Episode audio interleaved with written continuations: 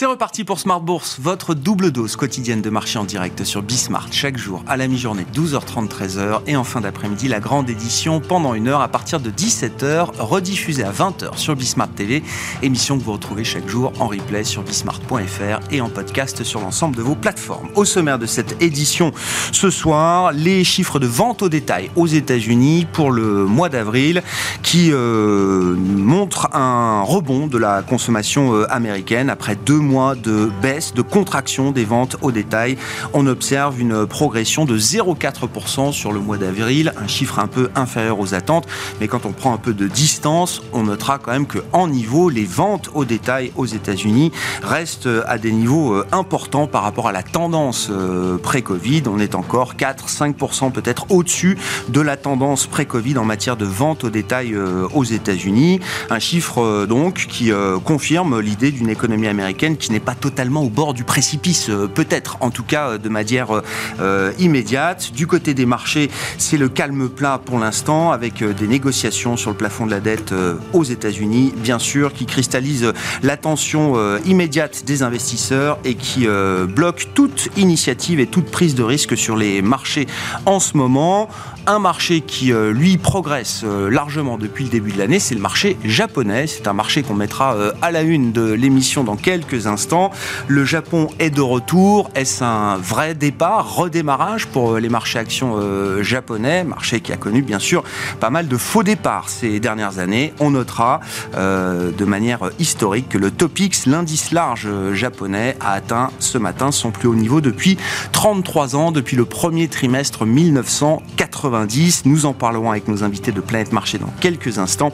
Et puis dans le dernier quart d'heure de Smart Bourse, le quart d'heure thématique, nous nous focaliserons ce soir sur une euh, classe d'actifs euh, dont on parle assez rarement les obligations convertibles, quelles sont les caractéristiques structurelles de ces euh, actifs hybrides, quels sont les intérêts qu'on peut avoir pour ces obligations convertibles dans le contexte actuel. Nous en parlerons avec les spécialistes du BP Asset Management et le co-responsable de la gestion convertible du BPAM, Benjamin Shapiro, qui sera avec nous en plateau à partir de 17h45.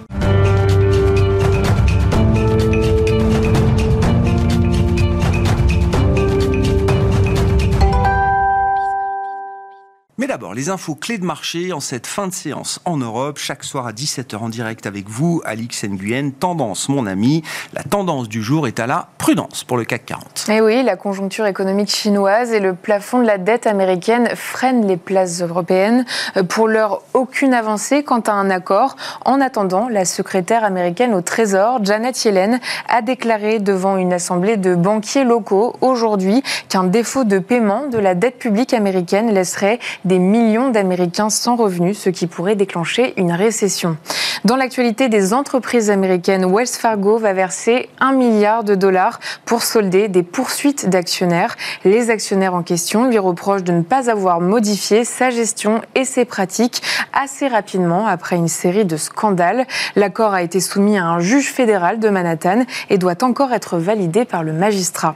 On retient aussi euh, la chute du titre Dome Depot, euh, composante du Dow Jones, la chaîne américaine annonce des revenus trimestriels décevants et réduit ses prévisions pour l'année entière. Et puis euh, parmi les statistiques du jour aux États-Unis, on retiendra la production industrielle qui progresse de 0,5% au mois d'avril. Et oui, la production manufacturière, quant à elle, enregistre une hausse d'un pour cent. C'est bien au-delà des prévisions. Toujours aux États-Unis, les ventes au détail d'avril sont moins élevées qu'attendues. Elles n'augmentent que de 0,4% en rythme séquentiel. À noter cependant que la tendance sous-jacente reste solide. Plus près de nous, le moral des investisseurs allemands s'est dégradé et nettement plus que prévu au mois de mai. L'indice ZOO s'est établi à moins 10,7. Autre info du jour, au premier trimestre, la croissance du PIB en zone euro est confirmée à 0,1% par rapport aux trois mois précédents et par rapport aux trois premiers mois de 2022, le PIB a augmenté d'1,3%. Et puis euh, Eurostat nous apprend euh, que l'emploi dans la zone euro a progressé de 0,6% par rapport au trimestre précédent et d'1,7% sur un an. Enfin, un mot de l'actualité des valeurs parisiennes avec un peu de déception du côté de la publication de Bouygues. Oui, et ce, malgré la confirmation de ses objectifs annuels. Le marché retient surtout une faible conquête dans les télécoms et une génération de cash flow inférieure aux attentes. Et puis, euh, le propriétaire de Tiki Restaurant Edenred acquiert euh, la plateforme Reward Getaway pour 1,3 milliard d'euros à Paris. Son titre est en nette hausse. Tendance, mon ami, chaque soir, le résumé de la séance, les infos clés du jour sur les marchés à 17h en direct avec Alix Nguyen dans Smart Bourse sur Bismart.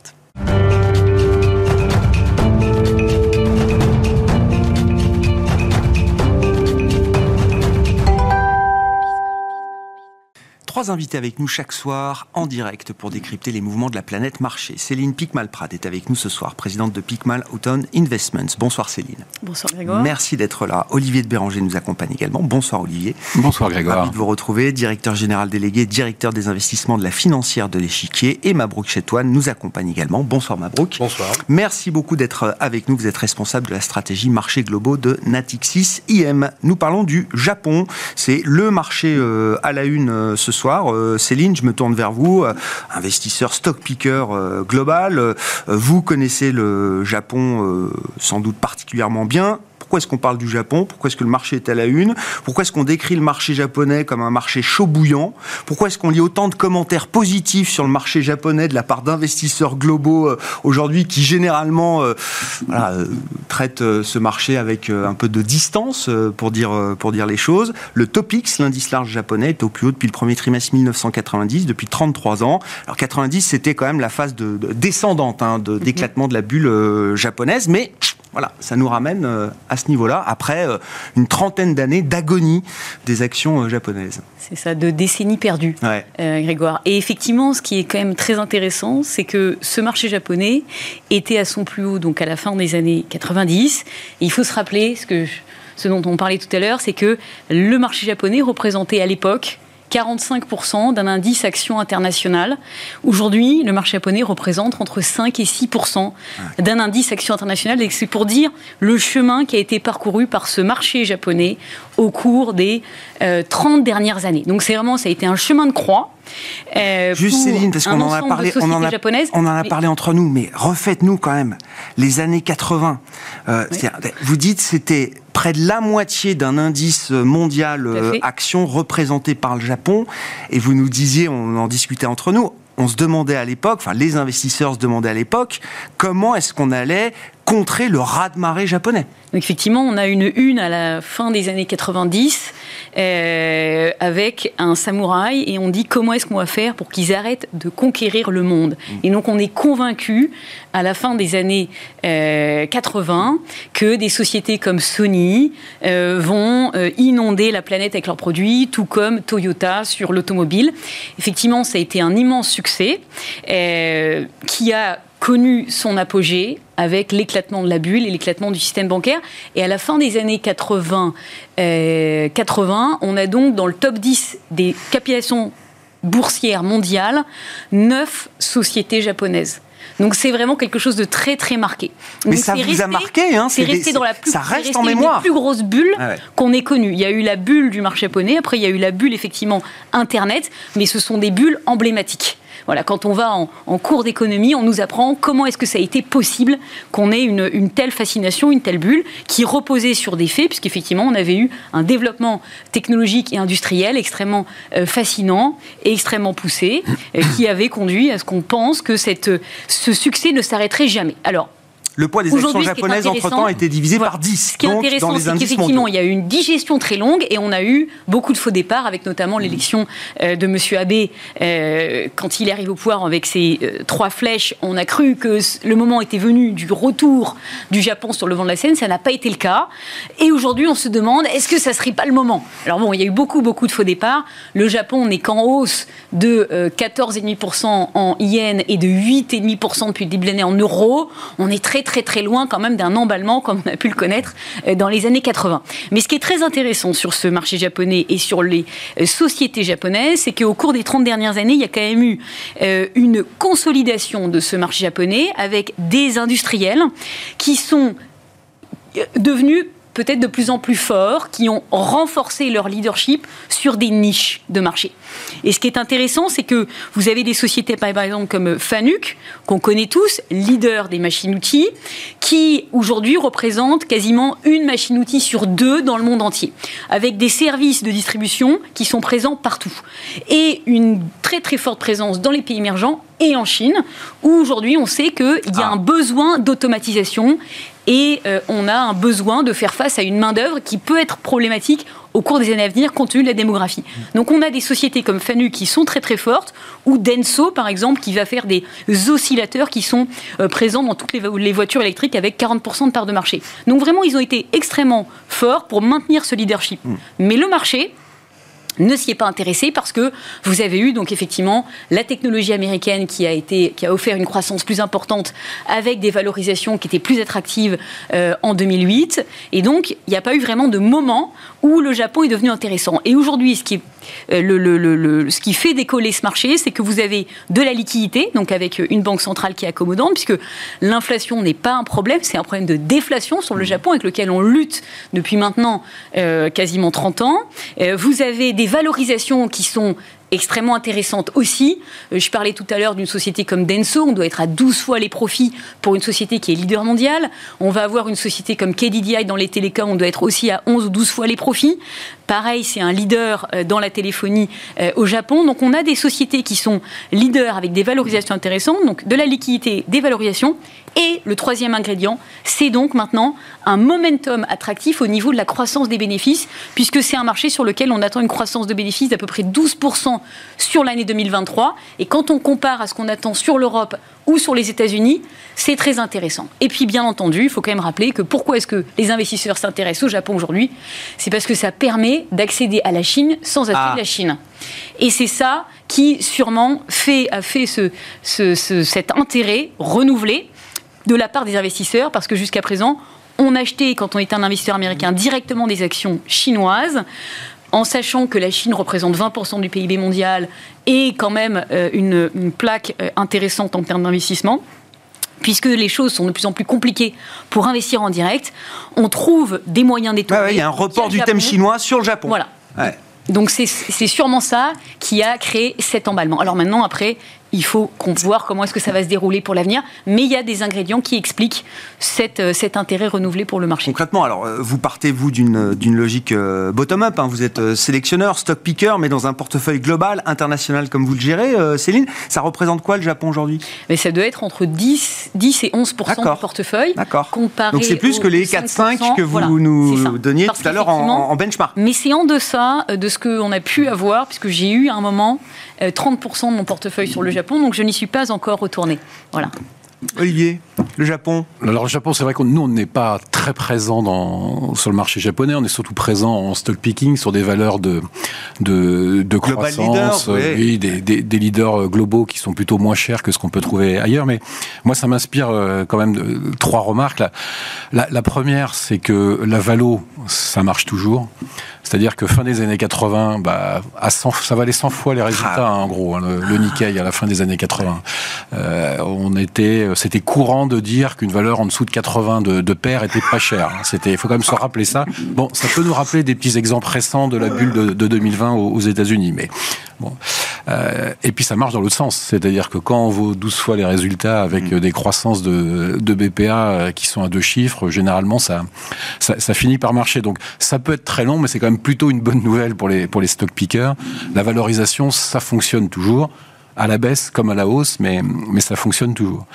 La deuxième chose que ça m'inspire, c'est qu'à la fin des années 80, les banques japonaises étaient les plus grosses du monde. Dans le top 10 des, des banques de, mondiales, je crois qu'il y avait sept banques euh, japonaises, et qu'une crise bancaire, on met très, très, très longtemps à s'en relever. Il n'y a qu'à voir l'état de, de l'Europe post euh, grande crise financière. Donc, on en parlera sûrement tout à l'heure, mais à chaque fois qu'il y a une crise dans le système bancaire, généralement, c'est quand même pas très bon pour les, pour les, pour les années qui suivent. Et puis la troisième euh, remarque que ça me, ça m'inspire, c'est que on a depuis quelques années des, des marchés qui sont assez drivés par les flux et les allocations de de robots, d'intelligence plus, plus ou moins artificielle. Il y a le chat GPT Fund hein, qui et, quand, hein. et quand il y a un thème qui se dégage, comme le citait très bien Céline, c'est-à-dire ce adresser le marché chinois, mais sans prendre les risques politiques d'avoir dans son portefeuille les actions chinoises, ça intéresse tout le monde au même moment. Donc, tout ça fait que effectivement c'est pas cher, il y a de la croissance de, de, de, bénéfices et en plus il y a des flux qui sont plutôt positifs après des décennies de, de souffrance, bah, c'est un thème qui, est, qui, peut être euh, regardé de manière intéressante. Donc nous, on est investi sur quelques leaders dans, dans les moteurs électriques, dans la machine-outil, dans les robots qui sont assez, euh, assez euh, flagués, je dirais, dans, dans les portefeuilles européens. On, on, parle beaucoup, enfin je, je lis beaucoup le, le, le regain d'intérêt aussi d'actionnaires ou d'investisseurs activistes anglo-saxons, euh, des Elliott, euh, des Berkshire, etc., sont tous en train de multiplier les calls positifs sur le Japon, avec l'idée que la gouvernance des entreprises est en train de changer. Vous validez cette idée aussi euh, ça, fait un moment. ça fait un moment. d'accord. Ça se révèle aujourd'hui, mais ça se fait. Ça s'était amélioré, mais personne n'y prêtait attention, parce qu'effectivement, quand vous avez un marché qui est happé par ChatGPT et l'intelligence artificielle, la gouvernance des sociétés japonaises qui s'améliore, c'est pas vraiment la, thématique la plus. C'est boring, quoi. Voilà. Mais aujourd'hui, ça devient intéressant, eh paradoxalement, puisqu'il y a moins d'intérêt, enfin, il y a des thèmes moins intéressants ou qui sont beaucoup plus valorisés, mmh. comme euh, Olivier le disait à l'instant, euh, ailleurs. Mabrouk, que vous inspire le, Japon Et c'est ce que je disais sous forme de boutade. Enfin, c'est vrai que je, trouve qu'on accorde trop peu d'attention à, ce pays qui, euh, qui, a quand même quelques mérites. À commencer par le fait que c'est un pays qui achète beaucoup de notre dette. Et rien que pour ça, on devrait pouvoir passer quelques minutes de temps en temps à regarder ce qui se passe chez eux et la manière dont les choses évoluent. Enfin, la Chine achète beaucoup de dettes américaines et vous voyez comment, eh bah. comment, les, Américains les traitent. Donc, donc c'est pas. Euh, alors, si on reprend des arguments un peu plus fondamentaux, globalement, l'idée et c'est ce que Céline mentionnait, c'est euh, quand on a un marché qui attend, enfin qui voit plus 13% de croissance effectivement de ses bénéfices pour l'année 2023, et qu'en Europe, là on se tire vraiment très bien, on fait plus 3 attendu cette année, enfin en, expected, et aux États-Unis moins 3, bah, en termes relatifs, effectivement, on va tout de suite aller chercher les zones de croissance dans le cosme des, des pays développés. Bon, ça effectivement, c'est déjà un point hyper positif qui fait que on va dire, on va exclure le change pour le moment, qui est encore une autre problématique. On a, on va tout de suite s'intéresser à ce marché. Le côté effectivement subterfuge pour aller euh, jouer la, thématique chinoise, effectivement, on l'a déjà vu via le CAC, on l'a, on l'a vu via le DAX, et effectivement le Japon, bon, effectivement, si, si la Chine parvient à dire pas à croître à 5-6% comme finalement euh, certains l'attendent, mais plutôt à 4, ce qui sera déjà quand même pas mal, et eh ben ça voudra dire effectivement des besoins d'un point de vue industriel qu'elle va aller chercher au Japon notamment et en Allemagne. Donc cette thématique effectivement chinoise, en fonction encore une fois de ce qui va se passer, va bénéficier au cours de l'année 2023 au Japon et plus encore sur 2024. Et quand on regarde la croissance bénéficiaire notamment donc de l'ensemble des pays et notamment celle du Japon, globalement en 2024, ça serait du même acabit, ce qui voudrait dire deux années en fait consécutives avec une croissance des bénéfices qui va va osciller entre 13 et 17 Ce qui est quand même pas mal pour effectivement pour, euh, pour un pays dont on finalement on soulignait la traversée du désert par ailleurs. Et puis la Banque centrale, effectivement, alors même si Ueda a indiqué finalement vouloir montrer un peu plus de flexibilité dans sa, dans sa politique monétaire. Ce qui s'est passé, c'est qu'au au moment finalement de la, comment dire, de son, de son, de sa première allocution en tant que gouverneur, bon, on a vu effectivement le JGB perdre 8 BP. Bon, ça montre bien qu'on n'est pas du tout finalement dans une thématique de normalisation de la, de la politique monétaire. Il y a déjà eu une première normalisation qui a été faite, mais qui mmh. était assez timide. Et on va poursuivre sur cette thématique-là, finalement, d'une accommodation monétaire qui restera, qui s'inscrit dans le temps et qui va finalement soutenir, bah, là aussi, les cours boursiers, notamment les marchés Après, sur, la côté, sur le côté inflation, alors l'inflation n'est pas un problème, n'était pas un problème jusqu'à effectivement il y a peu. D'accord? Mmh. Donc euh, l'inflation sous-jacente repart. Pour le moment, il n'y a pas lieu de s'inquiéter. Ça a été souligné par le gouverneur. Le problème, on va voir effectivement l'an prochain. Parce que si on a toujours de l'inflation l'an prochain, c'est qu'on va changer un peu de paradigme, changer de discours. Et là, on va plus être dans une inflation qui, va être, qui va être un accident, une inflation conjoncturelle. Mmh. Ça va se transformer en quelque chose d'un peu plus structurel ce qu'on constate par ailleurs dans nos pays, donc euh, c'est pas une surprise. Mais pour le Japon, ce sera une surprise. Parce qu'on va sortir effectivement de quasiment 20 ans de, de, très basse inflation, pour ne pas dire de déflation. Donc, euh, et donc là, effectivement, il faudra se méfier, il faudra commencer à se montrer, à montrer quelques signes de prudence. Euh, si jamais, encore une fois, cette thématique inflation qui, qui nous suit maintenant depuis quasiment depuis un an, euh, va venir effectivement mener, enfin, euh, se, mêler, se mêler en fait au jeu japonais, notamment à la croissance des cours boursiers. Vous le voyez comme un risque L'inflation, bien sûr. C'est un, un peu d'inflation après 30 ans d'inflation de, de, désespérément, dramatiquement. Ouais, d'accord. Ce qu'on ne maîtrise pas, c'est la réaction de la, de la, Banque centrale. Donc on a bien vu qu'une banque centrale qui commençait à durcir le ton, on a vu ce que ça donnait en, 2022 mmh. sur le marché obligataire, et notamment le marché obligataire mmh. qui, qui est un peu, on va dire, complètement, on va dire, possédé, administré par la Banque centrale. Donc attention, il y a des zones de risque, euh, même si effectivement, et encore une fois, la croissance mondiale est en ralentissement, tout le monde voit effectivement une année 2023 qui va être relativement atone. 2024, pas mieux non plus. Donc, euh, comment le Japon, qui est là aussi tourné vers les exports et qui a une dynamique, une macro interne relativement faible, va pouvoir effectivement s'extirper de tout ça dans un contexte où la Chine peine aussi à se, euh, à se stabiliser. Il y a vraiment de vrais enjeux, en fait. Mmh. Sur la Chine, là, effectivement, on a eu une série de données euh, alors qui concernent le mois d'avril, production industrielle, vente au détail, etc. Enfin, les chiffres habituels chinois. c'est une déception pour ceux qui avaient des espoirs sur l'ampleur et l'intensité de la reprise économique chinoise post-réouverture sanitaire? Alors, le marché n'avait pas beaucoup d'espoir. En fait, l'espoir du marché s'était concentré en novembre. En novembre, on a eu un, on a eu un bond en fait, des, indices japonais qui saluaient la décision effectivement de la fin de la politique zéro Covid. Mais depuis, on n'a plus rien en fait, en quelque sorte. Bon, il y a eu effectivement la, les, festivités chinoises de fin d'année, bon, très bien, mais passé finalement cette, cette période-là, on n'a pas eu de sursaut, on n'a pas eu de rebond, on n'a eu que des déceptions. Aussi bien sur le plan macroéconomique que sur le plan également de la gouvernance c'est-à-dire qu'en gros, quand on prend les discours de Xi Jinping, c'est très simple, il dit 5%, vous oubliez, en fait, ça va être extrêmement compliqué. Bon, une fois qu'il a dit ça, globalement, on sait que le chiffre va être en dessous. Tu as compris entre 4,5 et 5. Ah Donc, euh, s'il le dit. Ils ont révisé à la baisse Mais ils sont réalistes, en fait. Ils sont réalistes parce que. Enfin, ce qu'il faut bien comprendre, c'est que la Chine ne veut pas réitérer les erreurs mmh. du passé. La Chine apprend, d'accord? Contrairement à d'autres. La Chine apprend et euh, finalement, les techniques qui avaient été utilisées par le passé pour pouvoir dynamiser la croissance, c'est-à-dire générer des bulles, notamment sur le marché immobilier, eh bien ça, ils veulent plus. Parce que Evergrande, c'est compliqué à gérer. Euh, ça donne effectivement des entreprises publiques qui sont, on va dire, euh, qui deviennent de plus en plus compliquées finalement à gérer et qui deviennent financièrement très instables. Et donc, in fine, redynamiser le cycle économique à travers de la relance qui va générer des excès de capacité, des problématiques sans doute de déflation euh, par la suite, ça on pourra effectivement en parler, et eh bien ça effectivement le gouvernement chinois veut éviter ça. Il veut une croissance plus pérenne, une croissance plus solide et une croissance basée sur la dynamique interne. On veut arrêter de d'être dépendant de l'extérieur et pour de bonnes raisons, notamment avec les relations qu'ils entretiennent avec les États-Unis. On veut arrêter effectivement ce, cette dépendance externe. Hmm. Et donc le meilleur moyen de le faire, c'est d'avoir un, comment dire un, schéma de croissance beaucoup plus équilibré, plus centré sur l'interne et beaucoup plus centré sur la demande intérieure. Céline, c'est vrai que le, marché chinois ne euh, transforme pas l'essai. Il y a eu ce mouvement de, assez violent en fin d'année jusqu'en janvier. Mhm. Et puis depuis, c'est euh, quand même très flat. Quoi. Oui, parce que le marché n'a pas bougé depuis le début Mais comme on le disait tout à l'heure, il y a toujours un lien, à un moment donné, entre la valorisation, la croissance des bénéfices, la liquidité et le marché. Donc aujourd'hui, il y a quand même une défiance vis-à-vis du marché, une irrationalité quelque part, qui s'est emparée des investisseurs, qui n'osent plus euh, investir directement au Japon, de peur de se retrouver avec des actifs gelés, comme ce qui est arrivé à la Russie. Donc c'est bien la dimension géopolitique qui compte le plus par rapport à la rationalité on a une peur économique. de la part des investisseurs internationaux qui n'est qui que j'avais jamais vu auparavant.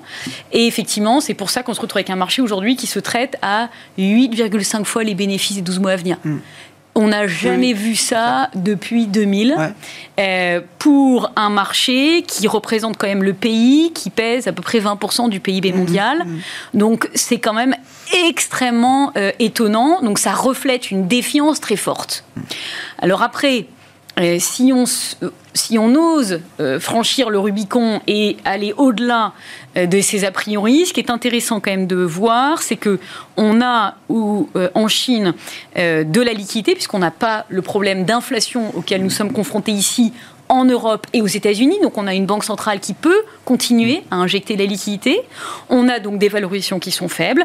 Et on a également, euh, même si les données macroéconomiques ne sont pas extrêmement élevées, on a quand même une croissance de bénéfices qui reste positive, puisqu'on attend 5-6% de croissance de mmh. bénéfices sur l'année 2023 mmh. et 2024. Donc on est quand même sur un environnement qui, si on regarde les choses, si on dit 6% de croissance pour 8 fois les bénéfices, ça devrait représenter un intérêt. Et je pense que ce qui est intéressant également, et euh, on, parlait tout à l'heure des, enjeux entre les États-Unis et la Chine, c'est que la Chine a fait un choix très marqué sur les énergies renouvelables. On a eu euh, Choose France au cours des derniers jours avec Emmanuel Macron qui a fait un exercice de style autour euh, des batteries électriques qui vont être produites ici en France. Mais les Chinois ont quand même réalisé un sans faute du côté du renouvelable puisque aujourd'hui, c'est à peu près 80% de part de marché sur le solaire, c'est à peu près la même chose sur l'éolien, et sur les batteries électriques, ils sont largement dominants. Donc c'est pour ça, que je dis, c'est aujourd'hui l'Arabie saoudite qu'on a connue dans les années 70 sur le pétrole, aujourd'hui sur le renouvelable, on va avoir énormément de mal à faire sans la Chine. Et cette position de force, on peut la jouer parce que du coup, ces, industries vont avoir besoin de composants ou de, robots qui vont venir du Japon, mais il y a quand même des euh, leaders. Aujourd'hui, on a des leaders de l'éolien, du solaire, euh, de, de, de l'automobile qui sont cotés en Chine à des valorisations qui défient l'entendement. Est-ce que c'est un marché pour nous? Est-ce qu'on a, est-ce que malgré tous ces arguments euh, rationnels que vous mettez en avant, moi, ça... je le pense. Voilà. Moi, je le pense. Je pense qu'il faut être rationnel. Notre travail en tant qu'investisseur, c'est de garder. Enfin, il y a une rationalité géopolitique aussi. C'est la dimension géopolitique. On sent bien qu'elle va être très pesante pendant très longtemps. et elle peut être aussi rationnelle. Les meilleurs investissements, vous les faites quand vous avez très peur, et les plus grosses bêtises, vous les faites quand vous êtes très détendu. Donc, c'est en général comme ça qu'il faut raisonner. Mais c'est vrai qu'aujourd'hui, je ne vous cache pas que ça fait peur. Mais il n'empêche que si on est rationnel et discipliné, on se doit, en tant qu'investisseur de long terme, de jeter quand même un regard sur ce marché et de faire attention à ce qui s'y passe. Vaste question, euh, Olivier. On va euh, basculer sur le thème de la pause de, la Fed. Mais oui, est-ce qu'il dans le monde un peu multipolaire, est-ce qu'il y a des marchés qui sont plus des marchés pour les investisseurs occidentaux? Est-ce qu'il faut euh, bah, la, question considérer la question? C'est est-ce que la Chine est investissable? C'est ça que vous posez comme question. Et la réponse des investisseurs américains, qui sont quand même les plus gros investisseurs de la planète, c'est non. La réponse des investisseurs européens, quand on regarde les nôtres, c'est au cas par cas quand même. On ne peut pas dire qu'il y ait de position euh, tranchée, ni oui, euh, ni non. Et on sait que le risque de détention de ligne en direct est quand même assez fort. Donc, euh, c'est pas facile. Mais je pense, comme je disais tout à l'heure, hein, la valorisation, ça marche toujours. Donc, il y aura un moment où, quand ce sera vraiment à des prix massacrés et, et à, des, à des ratios bradés, on trouvera un peu d'argent qui sera prêt à, à, à s'investir. Mais c'est vrai que pour le moment, moi, je constate auprès de nos clients qu'il euh, y a zéro appétit euh, pour la Chine et que c'est d'ailleurs une des questions euh, dans les due diligence ou les, ou, les réponses au RFP que vous pouvez faire, c'est est-ce que vous êtes investi en Chine? Oui, combien? C'est quoi le maximum? Intéressant. On vous demande jamais c'est quoi le minimum, hein. on vous demande toujours c'est quoi le maximum. Donc c'est quand même une une information importante sur le moral des, des, investisseurs. Et là, les chiffres, je peut-être un peu plus prudent sur les chiffres chinois, parce que vous vous rappelez qu'il y a un an exactement, c'était ah bah le confinement de Shanghai. fermé, oui. Donc, euh, bon, quand on fait 19 au lieu de 21, il faut, faut peut-être voir après le mois, le mois suivant pour, euh, pour être sûr. Mais ce qui est plus euh, étonnant quand on regarde les marchés européens que, que je connais un petit peu mm. mieux, c'est qu'on a deux messages complètement différents. Il y a les, les valeurs du luxe qui vous disent tout va très bien et ça va continuer comme ça, ne, ne vous inquiétez pas. Et si vous regardez euh, bah, les mid-cap contre les grandes cap ou les défensives contre les cycliques, c'est pas du tout le message qui est, qui est, envoyé. Donc c'est quand même une question en suspens pour les, pour les mois les, les, les trimestres qui viennent. Et je pense que c'est un petit peu tôt de, pour, se, pour se prononcer. Mais si je devais parier, euh, je pense quand même que le, le ralentissement global, le fait que effectivement il y a d'autres marchés qui soient pas chers aussi, parce que on est à 8 fois et demi en, Chine, mais on est à 10, 12 fois au Japon. Vous êtes quand même beaucoup plus protégé en tant qu'investisseur. Pour moi, l'écart n'est pas encore suffisant pour, pour déclencher un, peu de flux euh, euh, des acteurs internationaux là Une autre dimension que vous mentionniez, c'est euh, bien évidemment le, le risque politique en fait, puisqu'il y a quand même un dossier qui est euh, assez, euh, qui revient régulièrement sur le sur le sur le devant de la scène, c'est Taïwan. Et donc euh, Taïwan avec en toile de fond bien sûr la Chine et les États-Unis. On a une espèce de dérapage sémantique qui est larvé, qui, qui, qui, est en train en fait de, de, de, prendre un peu, un peu partout, notamment entre les belligérants, entre les États-Unis et, et la Chine. Et ça, quand on parle effectivement à des clients, tout le monde effectivement nous pose la question. Comment on fait si jamais ça arrive. Bon, alors là, si jamais ça arrive, personne n'est en mesure de donner une date. C'est toujours le même problème avec le risque de ce type-là, le risque non diversifiable, le risque politique, c'est que c'est un risque qui est dormant et qui finalement intervient comme une éruption volcanique. On ne sait jamais quand est-ce que ça va arriver. Et donc ça, effectivement, c'est très compliqué à timer, ça fait peur à tout le monde, puisque là, on parle effectivement de, des plus gros investisseurs finalement dans le secteur de l'armement. Ce sont les deux pays qui dépensent le plus finalement dans leurs armées. En point de PIB, c'est absolument colossal. Bon, les États-Unis restent devant, bien sûr, mais la Chine, euh, la Chine est, investit là aussi une somme absolument considérable. Et donc, in fine, cette, cette thématique politique, cette thématique géostratégique, là aussi, freine en quelque sorte les investisseurs, parce qu'il dit, bah, si jamais il y a conflit, ce seront effectivement les, les acteurs chinois qui seront finalement perdants dans cette affaire. Hmm. Donc, donc là aussi, ça, ça freine un peu l'engouement, même si à très long terme, et on doit se projeter à long terme finalement, on sait que la zone de croissance, en tout cas celle où il y aura le plus de croissance comparativement au monde, développé, enfin, au monde occidental, ce sera la Chine, et ben celle-ci présente malgré tout des risques, notamment le risque politique. Le thème de la pause, de la Réserve fédérale américaine, bien sûr, Olivier. Qu'est-ce que ça vous inspire? Est-ce que c'est une pause euh, établie, solide, euh, dans la tête des investisseurs et des, marchés? Ou est-ce qu'on est encore dans l'idée d'une pause, euh, d'une tentative de pause? Parce que là, on a tout le service après-vente qui débaroule, hein, avec les prises de parole de tous les banquiers centraux et notamment des présidents de Fed régionales aux États-Unis le consensus sur la pause n'est pas encore totalement évident. C'est un peu à géométrie variable en fonction des différents membres du FOMC. C'est un peu ce que j'allais vous répondre. La de la pause, elle est, claire dans le marché, elle est peut-être moins claire à la Fed. C'est toujours euh, embêtant. Dans ce qui est, quand on regarde par exemple le chiffre des, ventes au détail euh, aujourd'hui, euh, c'est pas forcément un, chiffre qui milite pour une pause. Pas forcément. effectivement, on a un headline qui est moins bon que ce qu'on attendait, mais quand on creuse dessous, on voit que hors voiture et, et essence, bah, ça croît toujours plutôt bien, que les secteurs des services qui est dans le dans tout, ce qui est food et restauration, hôtellerie, bah, ça croît euh, assez fort, que c'est pas c'est pas une économie qui, a l'air de ralentir si fort, si vite que ce à quoi le, le, marché s'attend. Et d'ailleurs, euh, c'est un peu pareil dans toutes les zones économiques. Si on regarde euh, L'indice ZOO ce matin, c'est un indice de sentiment, c'est un indice d'investisseur, c'est pas un indice de, de, hard data ou de choses qu'on peut, qu'on peut constater. On a vu, bah, la production industrielle, pas si mal. Mm. Donc en fait, on a une, on a un ralentissement. Le moral des promoteurs immobiliers aux États-Unis remonte tranquillement, mois après mois. La, pente de la, de la baisse du moral des consommateurs américains, elle est beaucoup plus en pente douce que ce à quoi s'attend le marché. Après, il y a quand même euh, des taux qui sont, à, qui sont à 5 avec une inflation qui est à 5. Bon. Euh, on peut, on peut faire une pause. On peut dire, euh, je vais être data dependent pendant X semaines ou mois, je vais bien voir ce qui se passe et, et, et je vais attendre. Mais je pense quand même que la pause n'est pas certaine à 100%. Je, parierais dessus si je devais, si je devais parier, mais pas, c'est pas du 100% de, mon point de vue. Hmm. Alors que le marché voit le prochain mouvement comme étant inévitablement des baisses de taux, c'est absurde.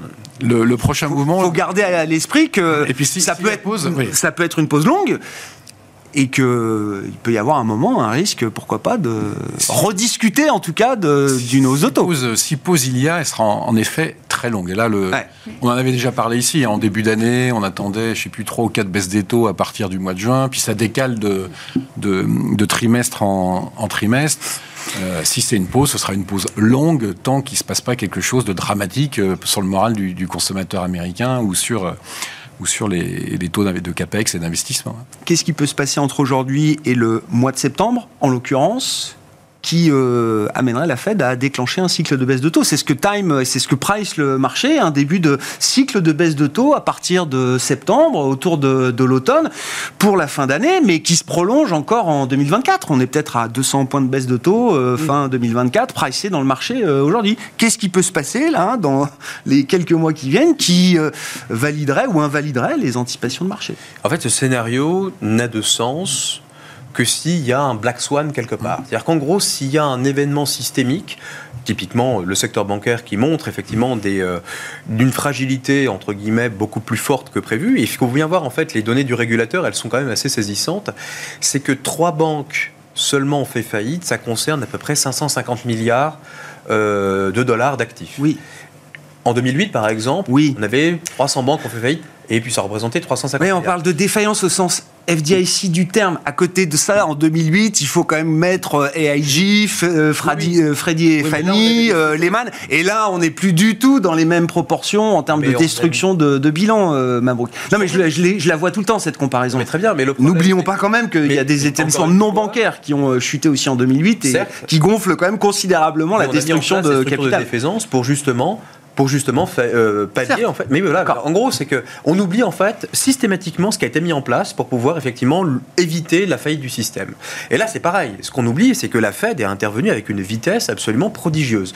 Et donc, le phénomène du black swan entre guillemets, là encore, c'est pas 200 BP de baisse de taux, ce qui est absurde en fait de voir ça sur de manière linéaire, etc. C'est 200 BP tout de suite, voire 300 BP de baisse de taux. C'est pour ça que ce, scénario est complètement, à mon sens, incohérent. Aucun sens. Mais ça n'a aucun sens. Mmh. Si vous avez un risque systémique, c'est 300 BP tout de suite, on n'en parle plus. Et ça, les banques centrales savent faire. Or, finalement, voir dans l'état actuel des choses, c'est-à-dire par exemple, on, parlait encore des ventes au détail, la demande est encore forte. Pourquoi est-ce que la Fed ne peut pas baisser? Parce que la demande est encore un soutien à l'inflation. Qu'on le veuille ou non, toutes les études le montrent, les études de la Fed régionale, et on les suit, on les suit toutes, celle de San Francisco montrent que la demande est encore un soutien majeur à l'inflation. Mmh. Partant de ce constat-là, si effectivement la Banque centrale ne peut agir que sur la partie demande, elle va maintenir ses taux pendant une période relativement longue. Et c'est là en fait la question, la question qui se, enfin là, la question reste entière, c'est combien de temps? Combien de temps il faudra maintenir ces taux pour commencer à voir effectivement cette euh, diffusion de, la restriction monétaire se, manifester sur l'économie réelle. C'est la vraie question en fait qui se pose, c'est les canaux de transmission sont-ils endommagés? Les délais de transmission ont-ils été effectivement endommagés par la crise du Covid et plus par la relance macroéconomique qui a été organisée derrière Et en fait, c'est ça la vraie question. Et un an après le début du cycle de resserrement monétaire, on n'a pas plus de réponses à ces questions euh, aujourd'hui sur la vitesse de transmission, euh, les craquements financiers du mois de mars accélère quand même la transmission de la politique monétaire euh, pour le coup. Euh. Ça l'accélère parce que ça bah oui, oui, ça l'intensifie. Ça l'intensifie, mais on voit pas encore les effets, encore une fois, les plus, les plus forts sur l'économie réelle. Mhm. Euh, le moral des consommateurs n'est pas dans les chaussettes. La consommation, effectivement, elle continue d'être à un momentum relativement solide. Donc tout ceci ne pèse pas encore. Vous parlez du moral des, des, promoteurs, immobiliers. qui, qui ne, qui ne s'effondre pas. Alors, il on était à 30 en fin d'année, donc c'était le plus bas, et on remonte à 50. Remonte timidement, mais quand on regarde aussi le senior loan officer, on voit que finalement les choses sont pas en train de s'effondrer encore, ça remonte un tout petit peu. Donc tout ceci milite effectivement pour la pause, wait and see. On ne sait pas. Il y a des choses qui ont été effectivement euh, on va dire, endommagées par cette relance budgétaire. Encore une fois, il ne faut pas oublier 5 000 milliards qui ont été injectés. L'excess saving, c'est encore la clé en fait du cycle américain. Euh, non seulement donc l'excess saving et le marché du travail. Tant que ces deux variables-là ne se porteront pas, en fait, ne montreront pas de signe d'inflexion majeur, on n'aura pas ouais, ouais. sens de, de, baisse de taux. Sur l'excess saving, donc le, le, le, surstockage d'épargne euh, issu de la période Covid, on en est où? C'est un chiffre, c'est très compliqué quand même, j'ai l'impression. Il y a une méthodologie qui a été élaborée par la, non mais, non, par, non, mais par la Fed, effectivement, qui le calcule. Parce que le taux d'épargne, lui, est déjà retombé très très bas. le taux d'épargne est monté à 35 et est revenu à 5. ce qui est normal. Mais sur le stock disponible, qu'est-ce qui reste en masse? Pour quelle catégorie de la population? Combien de temps ça peut tenir encore? Alors, au-delà des effets, effectivement, euh, de ventilation au sein des catégories de population, ce qu'on observe, c'est que cet excess saving structurellement est égal à zéro. Les ménages américains ne dégagent pas d'épargne en excès. C'est pas quelque chose qu'ils font. Euh, de manière structurelle. En revanche, la crise du Covid arrive et donc on, a, on atteint ce point à 2000 milliards. Ça a baissé et aujourd'hui, finalement, on attend les chiffres pour le Q1. On devrait être à un montant avoisinant les 400 milliards de dollars. Donc ça baisse de manière linéaire et en principe, au Q3, il n'y aura plus rien. Et c'est à ce moment-là où l'économie américaine L'atterrissage, c'est Q3, quoi. sera le plus vulnérable, en effet. Et donc, la Fed va pas baisser ses taux à ce moment-là, elle va juste changer son discours, préparer les marchés aux baisses de taux. Et donc, in fine, ce ne sera pas avant 2024, à mon sens en tout cas. Et si on veut être, et si Powell est cohérent avec son discours, le higher for longer, bah, ça doit au moins durer 6 mois, sinon franchement, ça ressemble à rien.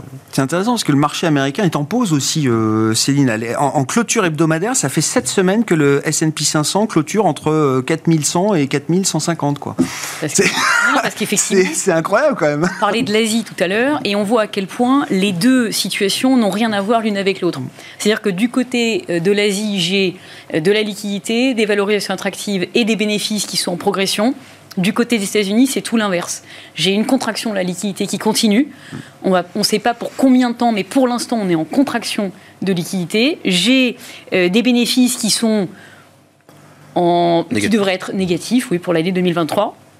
Et qui ont été révisés en baisse d'à peu près 12% au cours des six derniers mois. Mmh. Donc on est dans un momentum de révision baissière.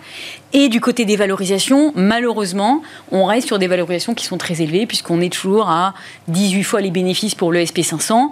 Et quand on regarde euh, la valorisation du top 10, enfin des sociétés euh, technologiques américaines, on voit qu'on est plutôt à deux fois cette valorisation-là.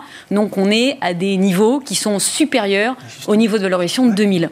Mais ça veut dire qu'il y a 90% du marché. C'est beaucoup plus compliqué. Mais oui, mais il y a 90% du marché qui n'est pas, qui est pas, euh, qui est pas à ces niveaux de valorisation, justement. Euh, non, mais euh, malheureusement pour nous, ça veut dire qu'aujourd'hui, quand on investit sur les actions internationales, on a 60% du marché qui, ah qui est sur les États-Unis et on a à peu près 20-25% du marché mondial qui vient de ces sociétés-là. Et comme elles sont très détenues et qu'elles représentent une mm. grosse partie du marché, on ne pourra pas éviter, si jamais ces sociétés sont sous pression, une baisse du marché dans son ensemble. Mm.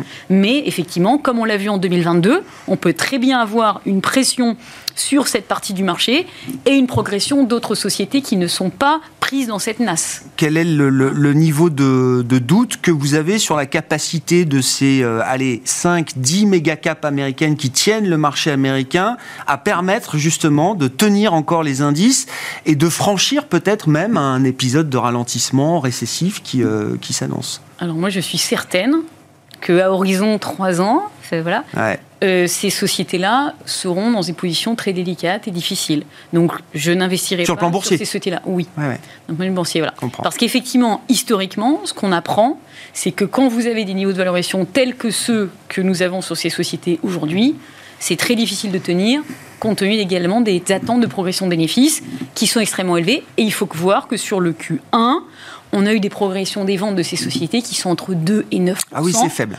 Donc pour justifier des niveaux de valorisation tels que ceux dont on parlait tout à l'heure, c'est quand même délicat. C'est l'efficience.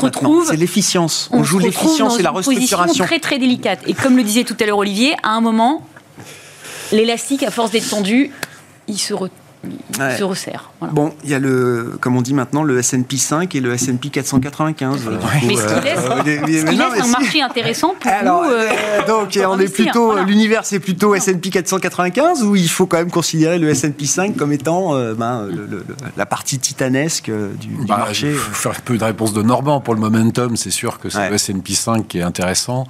Euh, pour des investissements euh, à plus long terme, à 3 ou 5 ans, comme dit Céline, c'est clair qu'il faut les gratter, euh, qu'il faut les gratter autour. Ce qu'il faut bien voir, c'est que ces sociétés dans le SP5, ils ont des, des montants de cash absolument phénoménaux qui leur permettent de faire du retour aux actionnaires pendant encore de nombreux trimestres. Donc si en plus vous êtes dans une phase où vous dites que les taux vont arrêter de monter parce qu'on est en pause, parce que, parce que l'inflation est à peu près maîtrisée aux, États-Unis, la thématique du rachat d'actions et du retour à l'actionnaire, de toute façon, ça porte un peu euh, euh, encore sur, sur, plusieurs trimestres. Mais mm. Vous savez aussi comme moi que quand on commence à acheter des sociétés que pour le dividende et le retour à l'actionnaire, au début ça va, puis généralement ça se passe plus très bien euh, au, bout d'un moment. La, vraie question, c'est quand est-ce que les marchés sous-jacents de ces cinq euh, sociétés ou des dix premières va commencer à, se calmer? Donc ça revient à la question qu'on se pose tous autour de cette table. Est-ce qu'il va y avoir une récession? Quelle est l'ampleur de la récession? Et puis est-ce que c'est euh, au Q2, au Q3 ou, ou quand est-ce qu'elle va arriver? Et là, c'est vrai que le quand on regarde différents segments de marché, on n'a pas la même réponse. Quand on regarde des valos des grandes caps américaines, on a un avis. Quand on regarde les valos des, des small caps européennes et même américaines, d'ailleurs, on a un autre avis. Quand on regarde la valo du luxe, on a encore un, troisième avis. Quand on regarde les niveaux de volatilité, c'est mon tropisme sur les marchés obligataires. On a un avis, on ne sait même pas quel est son avis d'ailleurs, tellement, tellement c'est volatile. Donc on, a, on voit bien qu'on est un peu un, un point de un point où ça va bientôt tourner. Tous les investisseurs sont quand même plutôt pessimiste hein, quand vous regardez ah les, sondages et les taux de cash dans les portefeuilles. Et donc on sait que quand tout le monde a un peu la même vision, c'est là où ça n'arrive pas, ou quand ça arrive, ça va pas être le scénario. Le scénario central, c'est quoi? C'est ça va corriger de 5 à 10 et là je reviendrai dans le marché, on sait que ça n'arrive jamais. C'est-à-dire que soit ça corrige de 3-4 et ça repart, soit ça perd 20 et il n'y a plus personne. Donc euh, c'est quand même ça toujours ce qui se passe. Et là je veux dire que on est assez euh, dubitatif euh, sur dans nos investissements, on est plutôt prudent. On attend de voir, mais c'est vrai que le, temps devient un petit peu long sur le, la, publication d'indicateurs qui ferait pencher la balance d'un côté ou de, ou de l'autre tout petit point effectivement sur la volatilité qui est quand même assez étonnant. C'est euh, l'explosion effectivement de la vol implicite sur les marchés obligataires. On voit tous effectivement où est-ce qu'elle est. Et l'écrasement de la vol implicite sur les marchés actions. Donc, et là, par contre, ça concerne tous les marchés. Et, une explication que j'ai trouvée assez amusante, c'est de dire que, bah, au fond, on parlait des méga caps du S&P 5 et, ce, genre de, enfin, du poids que ça représentait. Et en fait, ce sont des actions à duration longue là aussi, donc qui écrasent effectivement la volatilité. Donc l'impact, il n'est pas seulement sur la capitalisation, sur la déformation effectivement de ces indices, ça se voit également sur des mesures de risque qui euh, qu'on utilise habituellement pour sentir, pour donner un peu la température du marché. Et on voit bien que là, même ces mesures de risque là, bah, finalement, elles deviennent un peu euh, là aussi complètement parasitées par euh, par le poids qu'elles représentent. Et donc il n'y a plus que la volatilité finalement pour nous donner un peu l'état du marché. Et euh, enfin, comme je dis, effectivement, ce marché obligataire qui a toujours raison en quelque sorte, c'est lui qui nous donne la vérité. Le move plutôt que le VIX c'est pour le moment, c'est le camp que je défends. Merci à vous trois d'avoir été les invités de Planète Marché euh, ce soir. Merci pour votre euh, éclairage du jour sur la situation globale. Céline Picmal-Prade, présidente de Picmal Autumn Investments, Mabrouk Chetouane, responsable de la stratégie marché globaux de Natix ICM et Olivier de Béranger, directeur général délégué et directeur des investissements de la financière de l'échiquier.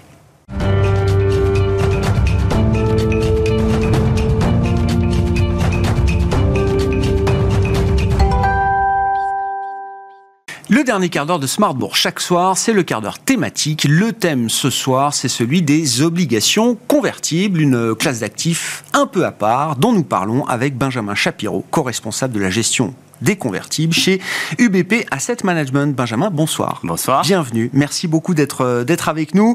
Euh, euh, les convertibles chez UBP Asset Management, ça existe depuis longtemps. Enfin, c'est une expertise, une spécialité maison depuis plus d'une vingtaine d'années. c'est ça. 25 ans qu'on gère des obligations convertibles au bureau de, de Paris d'UBP, donc UBP Asset Management France, et on gère un peu plus d'un milliard d'euros en obligations convertibles.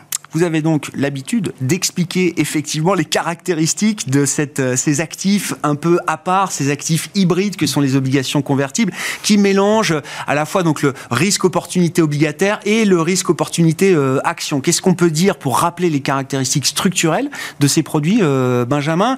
Et puis indiquer également dans l'ambiance actuelle, dans le contexte de, de marché qu'on décrit chaque jour, quels peut être ou quels peuvent être les intérêts spécifiques de cette classe d'actifs dans ce moment de marché? Oui, alors bon, pour faire simple, une obligation convertible, hein, pour commencer, c'est une obligation comme une obligation classique, qui a une maturité, un certain niveau de coupon. Mais en plus de ça, elle a une option de conversion en action.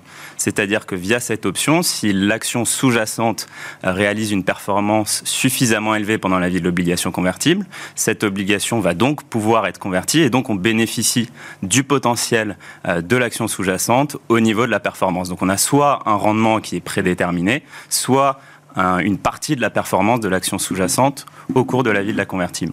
Ce qui est particulièrement intéressant en ce moment dans, dans la classe d'actifs, c'est que c'est euh, une classe d'actifs qui est intéressante pour les émetteurs car elle permet de payer un coupon un peu plus faible que les obligations classiques.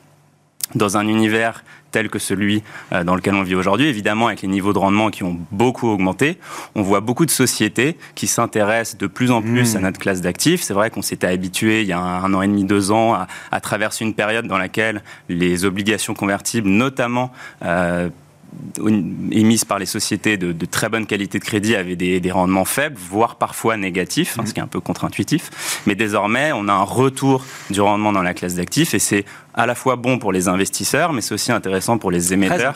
Euh, car dans un contexte où les émetteurs regardent les coûts financiers, ils s'intéressent aux obligations convertibles. Et, vous observez du coup un, élargissement de, l'univers euh, d'investissement? Enfin, c'est quelque chose qu'on peut voir euh, apparaître avec de nouveaux émetteurs ou des émetteurs qui n'étaient pas habitués peut-être à émettre ce genre de produits convertibles. En l'occurrence, pour pour l'entreprise, pour l'émetteur, pour le directeur financier, ça permet de lever de la dette à un coût un peu moins cher qu'une dette classique, si je comprends bien. Voilà, exactement. En échange d'un potentiel de dilution, ils vont payer moins de coupons. Et donc, ce qu'on observe surtout, c'est une diversification récemment des émetteurs qui viennent sur notre classe d'actifs. Euh, on avait depuis quelques années un biais très croissant dans notre classe d'actifs, alors qui est assez historique, mais il s'était plutôt renforcé dans une période où les sociétés de croissance avaient très bien fonctionné. Et donc, ces sociétés bénéficiaient de cours élevés pour émettre des obligations convertibles. Désormais, avec euh, l'apport du coupon plus faible sur notre classe d'actifs, on voit de nouveau des sociétés typiquement industriels, revenir sur une classe d'actifs. Un exemple qu'on peut citer, c'est SPI, euh, qui au mois de janvier a émis une obligation convertible. C'était la première fois de son ah histoire. C'est une société évidemment euh, bien connue, euh, une société qui est active sur le marché des obligations classiques, qui avait un certain nombre d'obligations. Et on a eu l'occasion de parler au directeur financier de SPI dans le cadre de cette émission. Et c'est typiquement une société qui, pour ne pas faire augmenter ses coûts financiers, a préféré émettre une obligation convertible avec un coupon à peu près similaire à celui des obligations classiques existantes qui avaient été mis il y a quelques années, plutôt que d'aller payer un coupon beaucoup plus élevé du fait du changement d'environnement sur le marché des taux très intéressant effectivement hein, pour les, émetteurs et la, gestion financière des, entreprises de voir l'intérêt euh, renouvelé ou nouveau d'ailleurs des, obligations convertibles. Du point de vue des investisseurs, euh, qu'est-ce qu'on peut dire de l'intérêt des investisseurs et de quel type d'investisseurs aujourd'hui pour ces, euh, pour ces produits dans le contexte de marché avec quand même des niveaux d'incertitude très élevés un peu partout hein, aujourd'hui oui, tout à fait. Bah, l'intérêt pour les investisseurs, euh, l'intérêt structurel de cette classe d'actifs, c'est d'avoir un niveau de risque qui est entre celui des obligations et celui des actions. Euh, actuellement, ce qu'on constate, c'est qu'il y a beaucoup de prudence au niveau des investisseurs et donc beaucoup qui ne souhaitent plus ou moins avoir euh, une exposition au marché action. Et c'est vrai que les obligations convertibles permettent de garder une exposition au marché action tout en réduisant le risque de volatilité, puisque c'est ce qu'on observe sur cette classe d'actifs sur des tendances de long terme, c'est qu'on a des performances qui sont assez proches euh, au travers d'un cycle euh, de celles des marchés actions, mais tout en ayant une volatilité qui est à peu près divisée par deux. Mmh. Comment ça se traduit concrètement? Enfin, on en est au stade des déclarations d'intérêt ou d'intention de la part de vos clients investisseurs. On a déjà franchi le pas en termes de flux. Euh, ça se retrouve aujourd'hui euh, dans la, collecte qu'on peut avoir sur ces produits-là, euh, Benjamin? Alors, la tendance sur la collecte depuis le début de l'année, elle est plutôt négative. C'est vrai que l'année dernière a été difficile pour la classe d'actifs comme toutes les classes d'actifs d'ailleurs. on a pâti évidemment des mouvements à la fois sur les actions, sur les taux, sur les spreads de crédit. Et donc, traditionnellement, c'est vrai qu'après une année de performance un peu difficile, sur le début de l'année suivante, on voit les flux orientés en fonction de ses performances. On l'avait vu d'ailleurs il y a deux ans, 2020 avait été une année historiquement bonne pour la classe d'actifs. Le premier trimestre 2021 avait été un très très bon trimestre de collecte. On a un petit peu euh, l'inverse sur ce début d'année, mais ce qu'on voit récemment, c'est que beaucoup d'investisseurs, et notamment des investisseurs qui connaissent bien la classe d'actifs historiquement, comprennent euh, les opportunités qui sont désormais euh, offertes par la classe d'actifs avec ce changement au niveau du paradigme des rendements et s'y intéressent à nouveau. Et d'ailleurs, avec la reprise du marché primaire, la diversification dont on parlait tout à l'heure, c'est souvent des indicateurs avancés qui sont utilisés par les investisseurs qui connaissent bien cette classe d'actifs pour se repositionner. C'est des discussions qu'on a euh, de manière très proactive récemment. Est-ce que c'est un, marché, euh, cet univers des euh, obligations convertibles, ce gisement des obligations convertibles, est-ce que c'est encore un, marché essentiellement européen et américain, développé, entre guillemets, ou est-ce que là, on peut aussi commencer à regarder un univers euh, investissable d'obligations convertibles émergentes? Le gisement des obligations convertibles, pour donner un ordre de grandeur, hein, c'est un, gisement qui tourne autour à travers les cycles d'une taille qui est autour de 400 milliards de dollars. Donc, bah, c'est pour donner l'ordre de grandeur. On a une grande majorité de ce gisement qui vient des États-Unis, à peu près 250 milliards de dollars. Et les chiffres que je vous donne, ils sont sans euh, compter le marché des obligations chinoises onshore, qui est un marché qui s'est développé ces dernières années. Donc désormais, on a un gisement qui était quasi inexistant il y a 5-6 ans avec quelques dizaines de convertibles. Et comme souvent dans ce pays, quand euh, les choses démarrent, elles démarrent vite et elles deviennent très grosses.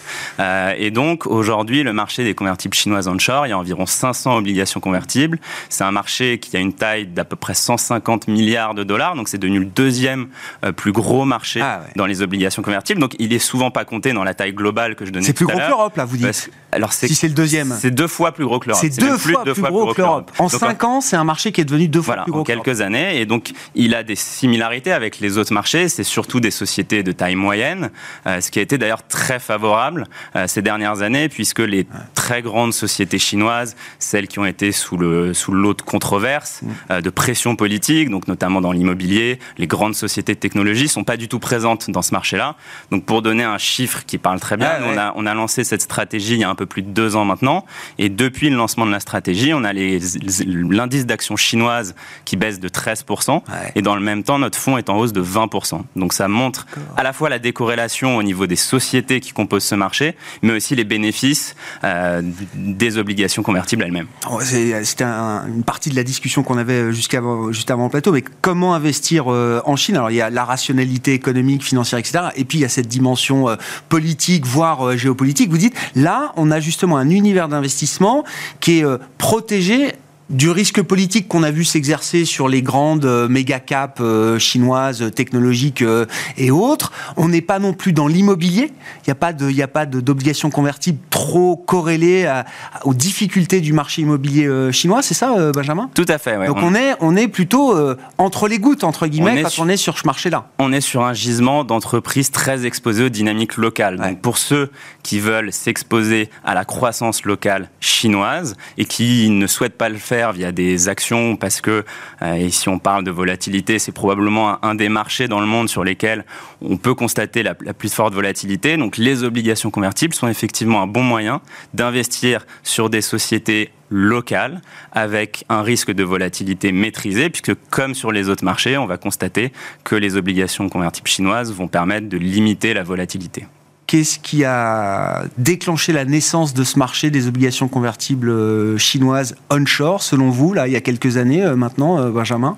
Pourquoi c'est parti comme ça il y a quelques Alors, Un des éléments qu'on mentionne en général quand on nous pose cette question, c'est certainement la disparition du shadow banking. C'est-à-dire que vous vous souvenez de ce grand sujet qui, je suis sûr que vous en avez beaucoup parlé sur ce plateau à une époque, le shadow banking qui était vu comme un risque important sur le crédit en Chine voilà, le, gouvernement a décidé qu'il fallait arrêter ça. Et donc, il a fallu d'autres moyens de financement. Il y en a certainement beaucoup d'autres qui se sont développés depuis, mais les obligations convertibles sont un des marchés qui ont bénéficié du fait que ces sociétés de plus petite taille qui avaient recours à ces shadow banking bah, soient allées chercher d'autres sources de financement. Est-ce que ça, c'est un, levier, un vecteur qu'on peut voir se développer dans d'autres euh, pays, dans d'autres, dans, dans, la sphère émergente euh, toujours, euh, Benjamin? Est-ce qu'il y a d'autres pays qui, dont on voit peut-être le potentiel de croissance sur le, gisement convertible? Écoutez, aujourd'hui, on ne le constate pas dans d'autres pays ou régions du monde. C'est vrai que c'est, c'est un marché là très typique qui s'est développé effectivement très vite. Puis il y a peu de, marchés qui peuvent se développer aussi rapidement et atteindre une taille d'une, telle dimension. mais oui, on va suivre tout ça. Bien sûr, peut-être qu'on aura d'autres choses à nous dira, effectivement, mais pour l'instant. Mais aujourd'hui, on ne constate pas de, de phénomènes similaires dans d'autres régions du monde. Et vous, c'est cette stratégie que vous avez lancée il y a deux ans, donc dédiée spécifiquement aux, convertibles onshore euh, chinois. Euh, qu'est-ce qu'il faut comme moyen pour euh, traiter ce, marché-là? Parce que c'est onshore, c'est-à-dire que c'est, on est, vraiment sur le marché domestique chinois et pas sur les places ouvertes globales internationales. Tout à fait. Donc c'est onshore. Les convertibles sont en yuan. C'est très structuré comme, marché.